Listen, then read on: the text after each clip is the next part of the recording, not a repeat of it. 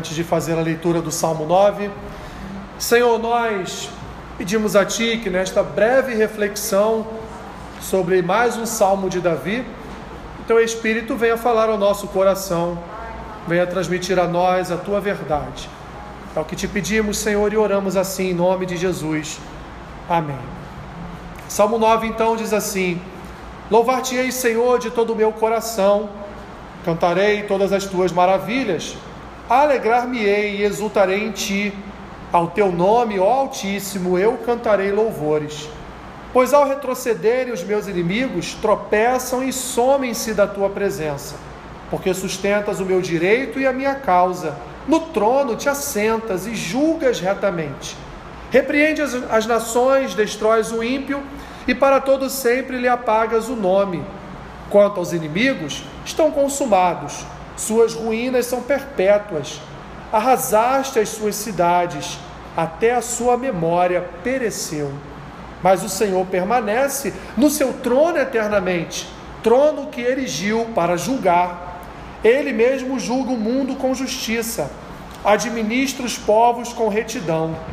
O Senhor é também alto refúgio para o oprimido, refúgio nas horas de tribulação. Em ti, pois, confiam os que conhecem o teu nome, porque tu, Senhor, não desamparas os que te buscam. Cantai louvores ao Senhor, que habita em Sião. Proclamai entre os povos os seus feitos.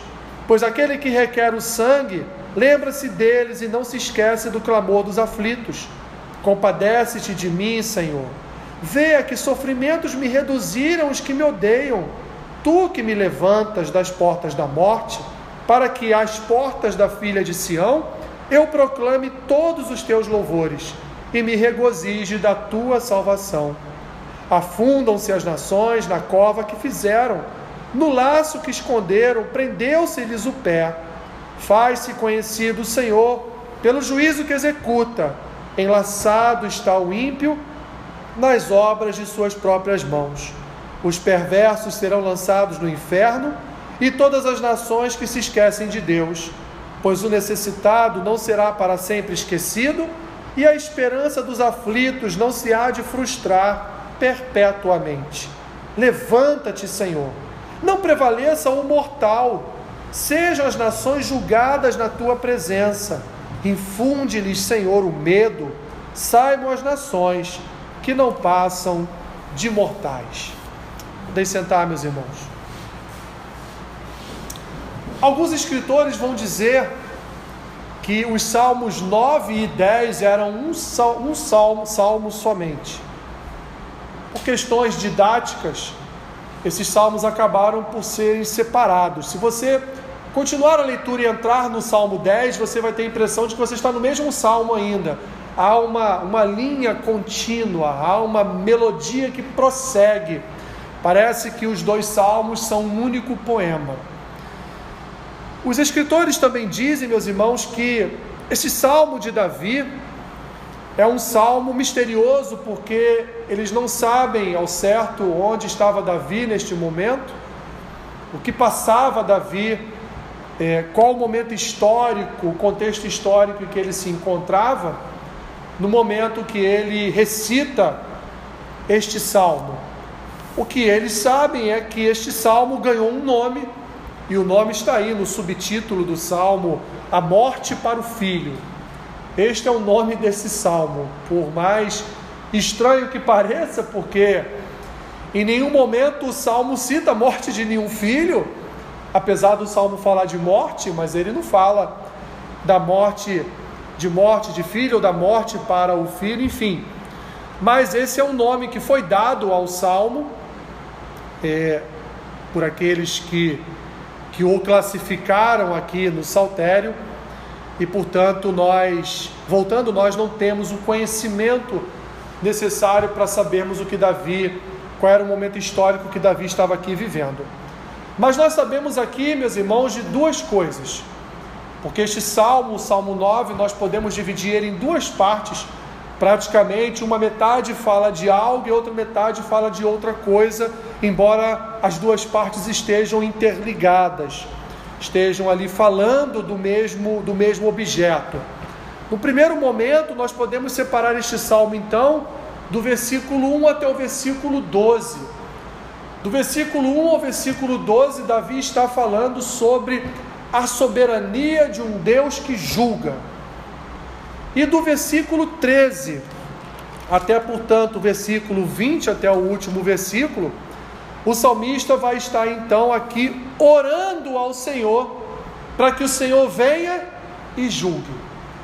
Na primeira parte do salmo, Davi vai estar ali declarando, louvando, adorando ao Deus que ele é soberano e que ao mesmo tempo julga, e Davi vai estar dizendo aqui que esse Deus julga as nações, ele é um Deus que age de forma correta, ele criou, formou um trono, um trono que foi erigido, como ele diz aqui, ele usa essa expressão, erigido para realizar atos de justiça, erigido para fazer justiça, ou seja, Deus ele está sentado num trono de juízo, um trono de justiça, e ele julga as nações soberanamente. O que isso quer dizer?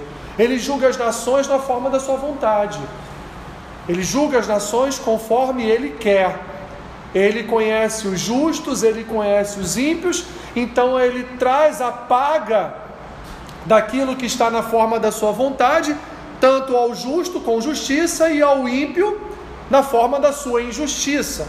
Tanto Davi, então, ele nessa primeira parte do salmo, ele vai expressar, ele vai expressar atos de louvor a um Deus que ele tem a certeza absoluta que é soberano sobre todas as coisas, até mesmo sobre a vida do ímpio, e ele julga esse ímpio. E na segunda parte do salmo, do versículo 13 ao 20, o que Davi vai fazer? Davi então vai orar. Ele vai orar para que esse Deus então se levante, olhe para a situação em que ele se encontra ali na presença dos seus adversários e vem então trazer um julgamento sobre, sobre a vida dos seus adversários. Ele então inicia o salmo, meus irmãos, dizendo o que? Louvar-te-ei, Senhor. Eu vou te louvar de todo o meu coração, não só com uma parte do meu coração, mas eu vou te louvar com todo o meu ser. E este louvor vai refletir o que? Este louvor vai declarar o que? Este louvor vai trazer à luz as maravilhas que o Senhor opera na terra. É o que ele diz aqui no versículo 1.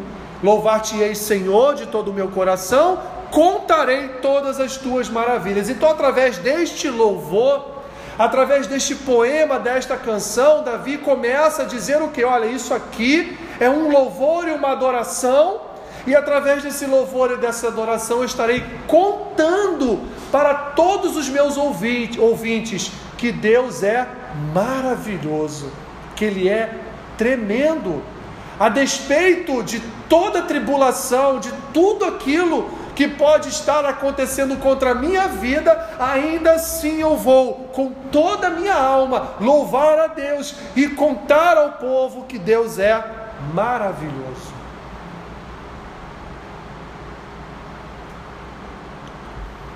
E esse louvor meus irmãos, será um louvor alegre, será um louvor de exultação, será um louvor em que ele estará ali cantando ao Altíssimo, porque ele está vendo os seus inimigos retrocederem diante dele.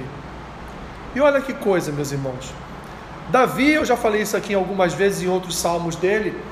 Davi sabia que embora embora tivesse ainda no tempo de Saul como rei, embora ele tivesse ali um exército de, é, de milicianos, né? Eram os milicianos da época que serviam a Davi, que andavam com Davi, pois eram homens que estavam fora de Israel, eram homens que estavam ali à margem é, de um exército de Israel, do exército de Saul, eram homens guerreiros, eram homens fortes, eram homens que resolveram andar com Davi, servir Davi porque entenderam, enxergaram em Davi uma liderança real, uma liderança espiritual, alguém que de fato tinha uma comunhão, uma intimidade com Deus. Mas mesmo Davi tendo em suas mãos naquele período um pequeno exército, e depois já como rei de Israel, tendo um maravilhoso, um esplêndido, um grande exército em suas mãos, em nenhum momento, meus irmãos, Davi, ele se rogava de poderoso.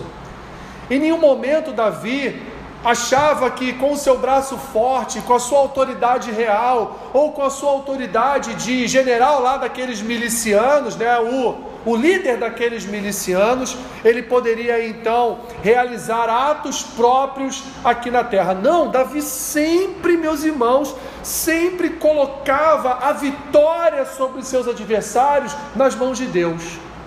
Davi nunca dizia: Eu venci meus adversários, eu sujeitei os meus inimigos, eu subjuguei todos os meus inimigos. Não, Davi não tinha esse coração. Davi sabia, meus irmãos, que as suas vitórias, as suas conquistas, todas elas eram fruto da sua adoração a Deus, eram fruto das respostas de Deus às suas orações. Tanto é que, na grande maioria das vezes na história de Davi, quando Davi ia sair a peleja com alguém, primeiro ele consultava a Deus. Ele não ia sem consultar a Deus. E Deus então dava a Davi toda a estratégia para o combate. E no fim das contas, Davi saía vitorioso. Mas ele sempre, sempre, meus irmãos, ele exaltava a Deus por essas conquistas. Ele sempre colocava nas mãos do Senhor a responsabilidade por aquela vitória. Seu exército ia, vencia, massacrava os adversários, mas ele no final dizia: a vitória veio do Senhor. Porque Davi entendia, entendia o caráter soberano de Deus. Davi entendia, meus irmãos, que o dia que Deus não fosse com ele, ele seria derrotado. Davi entendia que Deus tem em suas mãos todo o poder, todo o domínio, toda a autoridade, a soberania e o governo está nas mãos de Deus. E Davi entendia isso. Davi sabia que, ainda mesmo com todo o poder terreno que ele tinha, a vitória não vinha dele, a vitória vinha de Deus. Davi tinha essa percepção, meus irmãos, não só racional, mas ele tinha essa percepção principalmente espiritual de que ele não poderia, em hipótese nenhuma, rogar para si as vitórias do povo de Deus. Ele então, então, meus irmãos, ele nessa primeira parte do salmo, a parte em que ele fala de soberania e justiça, ele vai mais uma vez colocar na conta de Deus todas as suas vitórias. Ele vai colocar na conta de Deus que Deus é um Deus soberano e que o bem e o mal existem, mas Deus tem o controle sobre todas as coisas. Deus não perde o domínio da história, Deus não perde o controle da história. Mas, Alessandro, a história nos leva para tantos lugares ruins, a história nos leva para tantas tragédias, a história nos leva para tantas coisas é, tantas catástrofes que aconteceram na história da humanidade, e Deus, sim, meus irmãos, Deus tem o controle sobre todas essas catástrofes. Nada foge da sua soberania. Ele controla a poeira que está no seu quarto, ele controla os passos do leão na selva, na savana africana, ele controla as ondas do mar, ele controla se a lua é cheia, minguante, ele controla a posição do sol, ele controla a rotação da terra. Deus, meus irmãos, ele tem poder e autoridade, ele controla todas as coisas, até o fio de cabelo nas nossas cabeças está sob os cuidados de Deus. Nós não podemos nunca perder isso de vista, e Davi nos ensina isso de uma forma muito didática, muito verdadeira, muito plena, porque nós olhamos para os salmos, meus irmãos, e vemos a todo momento ele dando e glorificando a Deus pelas vitórias conquistadas aqui. Davi é um exemplo para nós meus irmãos, de, de um Deus que controla as nações, de um Deus que destrói os ímpios, de um Deus que não perdeu a sua autoridade, o seu poder sobre a sua criação. Ele controla até a Covid. Ele controla bactérias, ele controla vírus. Quem morreu, morreu porque Deus quis. Quem está vivo, está porque assim Deus permitiu. Tem um pastor aí que é, é bem engraçadinho ele, né? que ele costuma dizer que nós estamos numa fila para a morte, né? E quando chega a hora da nossa senha, meus irmãos, é aquele momento. Ah, mas se ele não tivesse naquele voo, não, mas ele tinha que estar naquele voo porque a hora dele era aquela. O avião ia cair, era a hora dele. Mas eu avisei. Por que, que ele não fez isso ou não fez aquilo? Não, era aquela era a hora. Porque Deus, meus irmãos, Ele controla todas as coisas. Davi vai falando de um Deus que repreende as nações. Davi vai falando de um Deus que sustenta o seu direito, sustenta a sua causa de um Deus que julga retamente. Davi vai falando, meus irmãos, que os seus inimigos são consumados, eles estão em ruínas perpétuas, até a memória dos ímpios perece nas mãos desse Deus. Davi então vai colocando nas mãos do Senhor que ele tem um trono, e esse trono não é passageiro, ele diz lá no versículo 7: o seu trono é eterno, e é um trono que ele formou, forjou, que ele erigiu para julgar as nações. E que não há em Deus de forma alguma, meus irmãos, atos de injustiça, porque a justiça é um atributo de Deus. A justiça ela faz parte do caráter santo de Deus, porque a justiça está ligada à santidade, ao amor, à bondade, à misericórdia, à piedade. A justiça ela está cercada dos atributos santos de Deus. A justiça está cercada do caráter de Deus, do conjunto do caráter de Deus, e portanto Deus nunca será injusto, porque não é possível Deus ser injusto. Não há essa possibilidade de injustiça nas mãos de Deus. E aí, por exemplo, nós não podemos dizer, nossa, mas aquele fulano é tão bonzinho, mas ele não conheceu Cristo e morreu sem Cristo. E aquele cara ali era um crápula, era um homicida, ele não valia nada, mas um dia ele conheceu a Cristo. Um dia Jesus alcançou o coração dele e hoje ele é um homem de Deus e se morrer morrerá salvo. Nossa, isso nos parece tão injusto. Não, meus irmãos, porque Deus não é injusto. O homicida de hoje pode ser o salvo de amanhã, e o bonzinho de hoje pode ser o perdido de amanhã. Nós não temos o controle, mas Deus tem o controle sobre todas as coisas, meus irmãos, porque, repetindo, não há nele atos de injustiça. Ele salva quem ele quer, ele escolhe quem ele quer, ele faz aquilo que ele quer, e cabe a nós.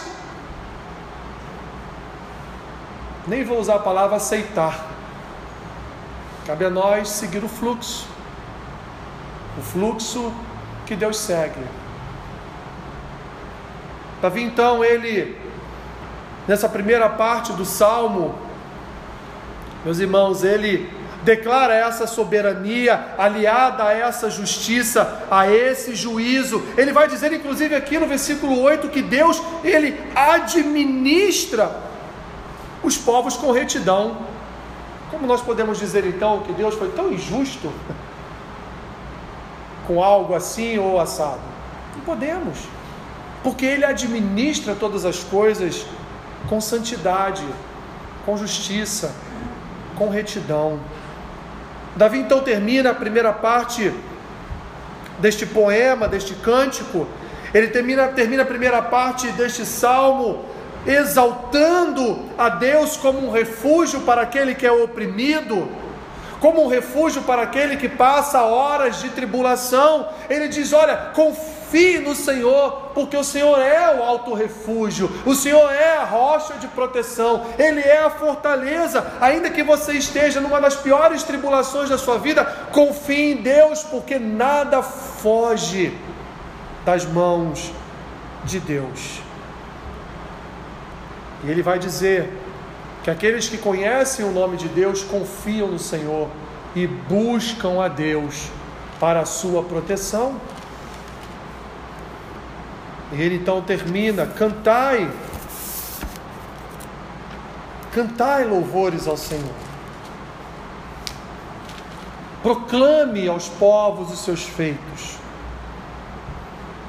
E a partir então do versículo 13, meus irmãos, Davi, Davi inicia uma oração.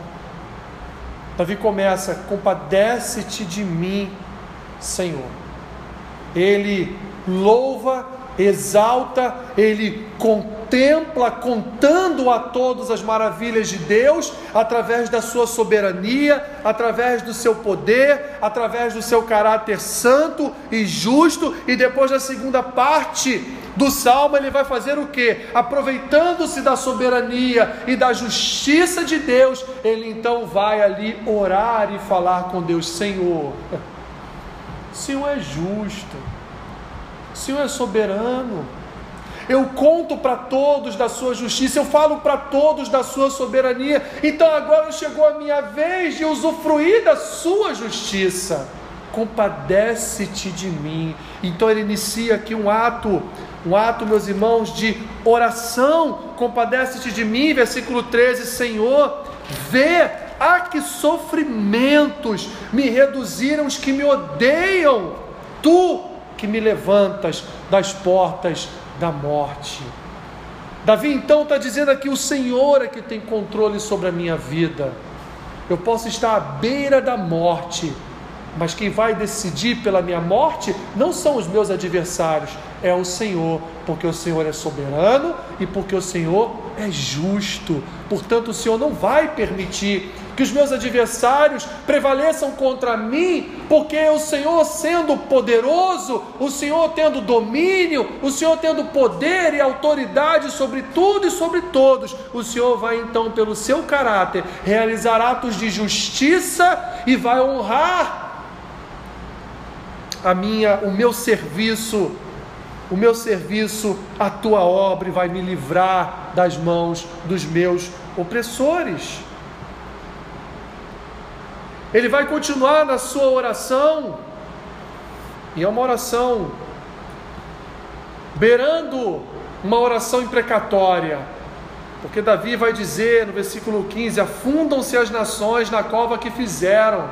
Davi está dizendo: Senhor, acabe com eles, mata eles, eles não estão fazendo cova para mim, que a cova seja para eles. Davi, então, meus irmãos, ele, ele coloca-se diante de Deus como um justo, sabendo que na soberania e na justiça de Deus, então, ele vai receber o livramento dos seus adversários. Davi faz esta oração pedindo a Deus que execute o seu juízo. Davi faz essa oração pedindo que os ímpios venham a morrer pelas suas próprias obras de suas mãos.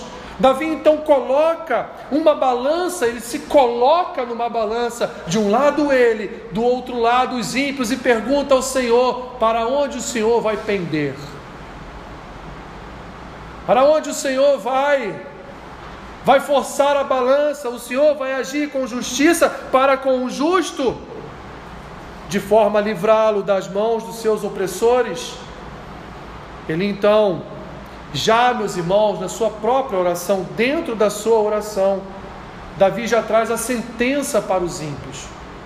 Davi já ora na certeza do seu livramento. Davi já ora na certeza de que o Pai vai libertá-lo da opressão dos seus inimigos. Davi já ora, meus irmãos, na confiança e na fé de que ele vai ser liberto das mãos dos seus adversários e ele não vai morrer, quem vai morrer são os seus inimigos. Ao ponto então de dizer, meus irmãos, lá no versículo 17: os perversos serão lançados no inferno e todas as nações que se esquecem de Deus. Davi, na sua oração, já tem em seu coração a certeza da vitória, porque ele sabe a quem ele serve, ele sabe a quem ele devota sua confiança ele sabe em quem ele deposita a sua esperança, a esperança de ser liberto da morte pelas mãos dos seus adversários. Então ele já na sua oração, findando esta parte da sua oração, porque depois ele entra aqui no Salmo 10, findando essa parte da sua oração, ele diz assim: Senhor, eu sei que o Senhor vai lançá-los no inferno, porque lá é o lugar deles. O que eles merecem, Senhor, é o inferno.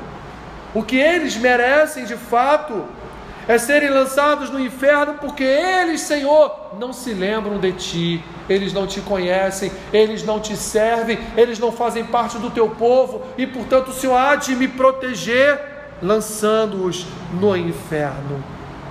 E ele então caminha, caminha para o fim, dizendo que aquele que é necessitado diante de Deus nunca será esquecido que nós, os filhos de Deus, podemos, meus irmãos, ter esperança, esperança de sermos salvos em nossas aflições, esperança, meus irmãos, de sermos salvos nas nossas tribulações, esperança, meus irmãos, de vermos, de fato, o reverberar dessa soberania e justiça de Deus sobre as nossas vidas e, portanto, toda arma forjada, toda seta intentada contra a nossa vida cairá por terra, porque nós temos um Deus soberano e que age com justiça e retidão sobre as nossas vidas.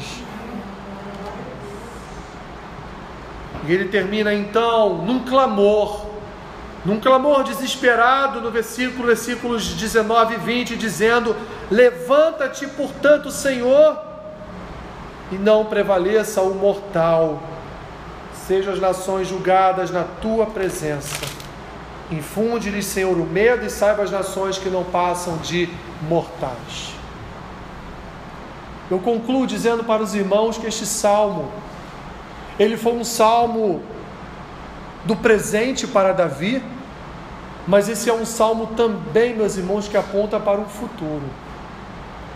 É um salmo que foi recitado por Davi, uma canção que foi ali cantada por Davi no seu momento de tribulação, mas esta canção, este, esta poesia, ela aponta, meus irmãos, na direção de um futuro.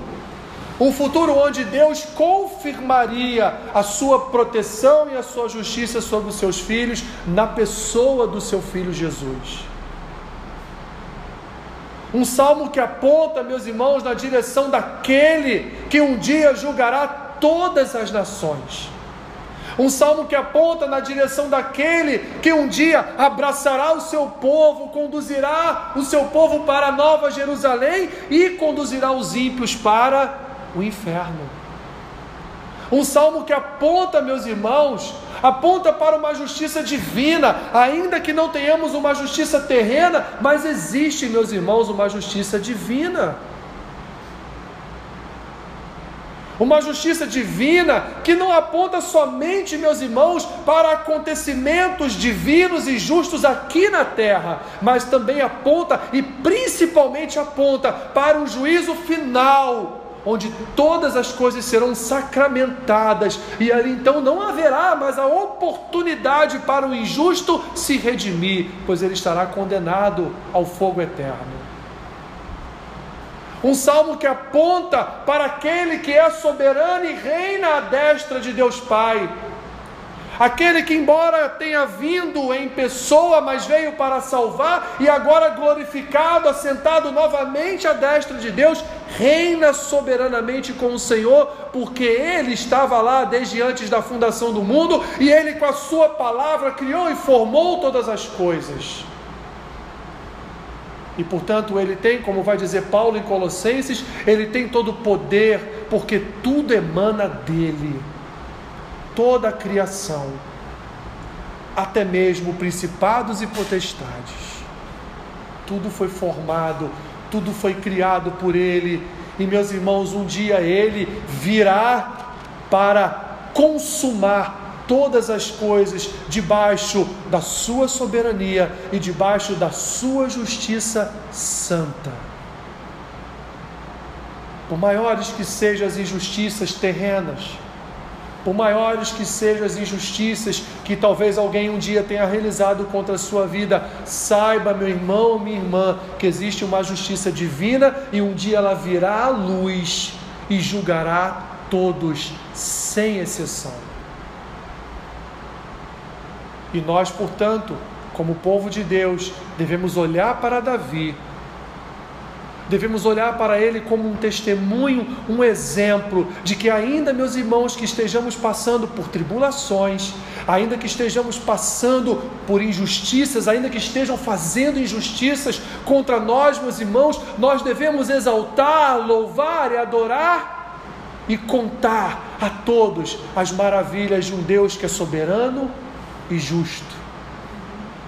E colocar, colocar diante do nosso Salvador as nossas tribulações. Porque Ele, Ele salva o necessitado, Ele atende a oração do aflito, Ele conforta e consola o coração do atribulado. Davi, meus irmãos, Davi nos conta através da sua própria vida, Davi nos conta através do seu louvor que nós nós devemos louvar a soberania e a justiça de Deus, ainda que neste momento possamos nem mesmo enxergar isso propriamente na nossa vida, mas nós devemos louvar, porque nós, meus irmãos, servimos a um Deus que é soberano e justo. E Ele há de um dia, Ele há de um dia descer numa segunda vinda, no segundo advento para julgar a todos com justiça, retidão e santidade. Confie nisso.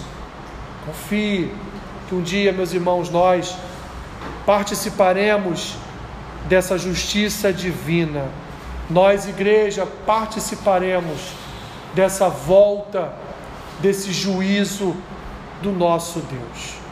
Que Ele, portanto, nos ajude, nos ajude a confiar nesta soberania, não uma soberania cega, mas uma soberania, meus irmãos, que é alimentada pela fé, que é o dom de Deus, uma soberania que é alimentada nos nossos corações por uma confiança, uma confiança misteriosa que há em nós, que mesmo diante de situações terríveis, nós nos levantamos em confiança e louvamos o Deus soberano e justo através da nossa oração, através do nosso louvor e através do nosso testemunho, do testemunho das maravilhas de Deus para outras vidas.